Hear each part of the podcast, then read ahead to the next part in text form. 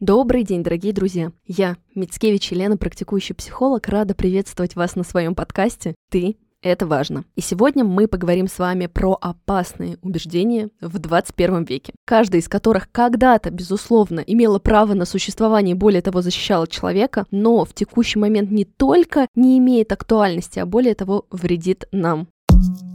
Ты это важно, что у тебя внутри это важно. Забери, разбери. Ты это важно. Поверь. Ты это важно. С кем тебе по пути? Ты это важно. Как себя обрести? Открой свою дверь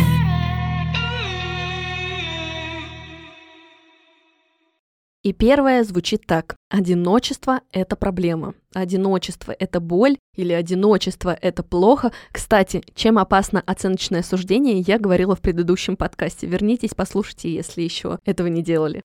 Ну а сейчас я хочу поговорить о том, почему это убеждение опасно в наши дни. Да, безусловно, был долгий период в жизни человека, в эволюционировании, когда, будучи одиноким, человек не выживал. Территории были не освоены, мир был абсолютно неизвестным. За жизнь в каждом дне приходилось бороться, и легче это было кругу соплеменников, когда кто-то прикрывал твой тыл, твою спину от того, что на тебя мог в любой момент напасть дикий хищник. Но, друзья, вдумайтесь, эти времена уже давно прошли. Здесь, безусловно, важно понимать, что этот эволюционный механизм и восприятие очень сильно. Страх одиночества – это один из четырех сильнейших экзистенциальных страхов. Но правда состоит в том, что только приняв его, только с ним подружившись и научившись выдерживать свое одиночество и не видеть в нем опасность, человек обретает свободу и счастье внутри себя. В наше время в одиночестве можно чувствовать себя безопасно. В наше время в одиночестве может быть хорошо. В наше время в одиночестве человек может справляться и иметь полноценную жизнь. Да, еще буквально каких-то 50 лет назад сложно было представить, что человек полноценно и счастливо может жить один, самостоятельно. Но в наших реалиях это имеет место быть. И, подружившись со своим одиночеством, вы можете сохранить себя от нежелательных отношений, от пустого, бессмысленного времяпрепровождения, только бы не столкнуться с собой, только бы не быть одинокой. А самое главное, вы можете обрести надежного, верного и преданного друга в своем лице. Дайте себе пространство узнать себя и подружиться с собой. Дайте себе возможность иметь личное пространство. Дайте себе возможность не пугаться механически одиночества, как это происходило с нашими предками. Следующее убеждение отчасти вытекает из предыдущего. Мы все с одной стороны боимся остаться одни, а с другой стороны мы не меньше боимся открываться. И убеждение быть уязвимым, быть открытым опасно, тоже обкрадывает нашу жизнь. Я прекрасно понимаю, страшно иногда что-то лишнего сболтнуть, открыться. А вдруг то, что я скажу потом, будет использовано против меня. И мир дает нам подтверждение, что да, эта установка и безусловно имеет место быть. Есть люди, которые пользуются нашей открытостью. Есть эмоциональное насилие, не в каждых отношениях может быть спокойно, но закрываясь полностью, пряча себя в эдакую ракушку, мы лишаем себя возможности строить эмоционально близкие отношения. Близость подразумевает уязвимость. Это важный компонент. Я не смогу подойти вас обнять, если вы меня не подпустите ближе расстояния вытянутой руки. Да, на этом расстоянии вам придется выдерживать вот эту уязвимость и фрустрацию. А точно ли ты меня сейчас обнимешь? А точно ли ты не сделаешь мне больно? Но только выдерживая это чувство, вы можете в награду получить человеческое тепло. Этот риск, эта уязвимость как плата за все то теплое, нежное, ценное, что мы можем получить в эмоциональной близости с важным для нас человеком. А для того, чтобы все меньше и меньше пользоваться этой установкой, что уязвимость — это небезопасно, начните, пожалуйста, фильтровать людей. Безусловно, не каждый заслуживает вашего доверия, и только ваши чувства могут подсказать вам, готовы ли вы открываться или нет. Это важно! Осень. Холодает. Погода портится и не хватает тепла. Хочется увидеть любимых друзей и самых близких, но так лень выходить из дома, мокнуть под дождем и тратить время на дорогу. Здорово, что можно найти бережный к себе вариант, заказав гет-такси. Тем более, что автомобили теперь подаются до 40% быстрее, чем прежде. Замерзнуть точно не получится. При этом GetTaxi покрывает своим внимательным сервисом тысячу городов России и заботится об удобстве клиентов уже в момент заказа автомобиля. Для этого Get сделал масштабное обновление приложения для мобильных устройств. И если ты обновишь приложение и совершишь поездку до 12 сентября, тебе дадут статус внутри приложения «Король Лев», который подарит тебе до 20% скидки на все будущие поездки. А, по промокоду September ты сможешь получить скидку на первые поездки в премиум класс в Get. Подробности найдешь в описании к подкасту. Не лишай себя теплого эмоционального контакта с близким. Добирайся к ним с комфортом. Это важно.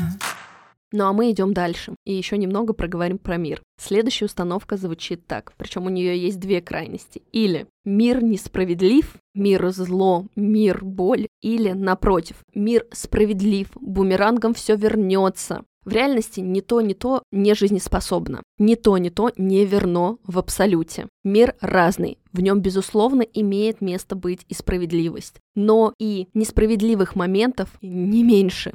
Иногда карма настигает нас мгновенно. Иногда справедливость не догоняет человека никогда. Мы не всегда можем опираться даже, например, на исполнительную систему, на законы, которые должны, по идее, стоять на защите справедливости. Мы не можем опираться на внешний абсолют, его не существует. Единственная точка опоры, которая точно нас не подведет, находится внутри нас самих. При этом для того, чтобы эта внутренняя опора была достаточно устойчива, важно научиться принимать всецело, а значит избавиться от следующей установки, которая звучит так. Нельзя быть грустным. В мире счастливых людей, где присутствует насилие позитивом, об этом, кстати, тоже был уже выпуск подкаста, желание постоянного счастья, к сожалению, приносит только неудовлетворение. В нашей лимбической системе, в нашей голове, в нашем мозгу все эмоции нужны, все эмоции важны. Эмоции дают нам информацию из внешнего мира. И те самые негативные, грустные эмоции тоже выполняют важную функцию. Более того, невозможно испытать полноценное, глубокое счастье, блокируя грусть и другие сложные эмоциональные состояния. Только испытав и эмоциональные подъемы, и эмоциональные спады, разрешая себе чувствовать жизнь многогранно, мы даем себе более реальный шанс на глубокое, наполненное, осознанное счастье. Но оно не должно становиться самоцелью. Пускай вашим жизненным приоритетом будет наполненная жизнь, и тогда счастье не заставит себя ждать. Ну а мы идем к следующей установке, которая, опять же, опасна в наше время. Звучит она так. Нужно все делать хорошо. На самом деле, живя в этой парадигме, вы ничего не подарите себе, кроме эмоционального выгорания. Современные реалии учат нас делать выбор, потому что все, абсолютно все делать хорошо невозможно. Это путь в плен перфекционизма. А в наших реалиях не просто так существует матрица Эйзенхауэра, которая помогает нам разделять наши задачи на срочные важные, на несрочные важные, на срочно, но не важно, и несрочно и не важно. Более того, подобная иерархия устанавливается не раз и на всю жизнь. Ее важно обновлять постоянно. Она у нас постоянно в течение жизни меняется, потому что информационный поток и задачи попадает в наше поле с невероятной скоростью. И современному человеку жизненно необходимо взращивать навык, который позволяет ему определять, что я делаю правда хорошо, что я могу сделать, ну, приемлемо, а что я вообще могу позволить себе не делать, а что могу сделать, ну, так уж и быть, на отстань. При этом немаловажно не путать одно с другим. Именно подобная балансировка может позволить нам оставлять в нашей жизни пространство для воздуха, для чего-то не только важного, помимо дела задач, но и приятного, что наполняет нашу жизнь.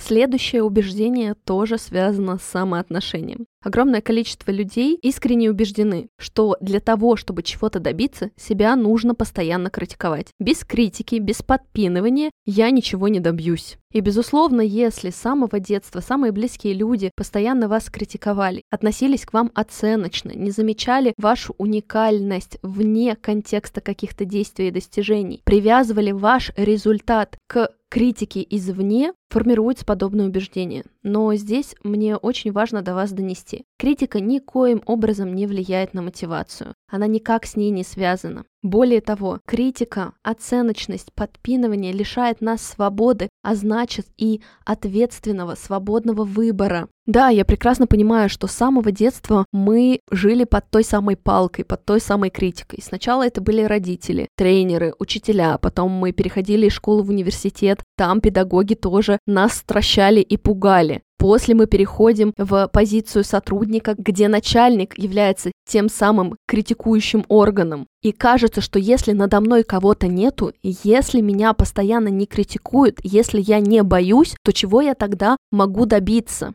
Но этот механизм работает только потому, что вы так привыкли. Лишая себя свободы, вы не замечаете здоровых своих желаний. Вы не видите здорового к себе отношения. Нету внутри сформированного ощущения, что к себе можно по-другому. В реальности же от такого самоотношения и разрешения людям извне относиться к себе тоже подобным образом, кроме страха, тревоги, беспокойства, неудовлетворенности внутренней и вечного ощущения «я не да», «меня постоянно надо шпынять», ничего в вашей жизни нет.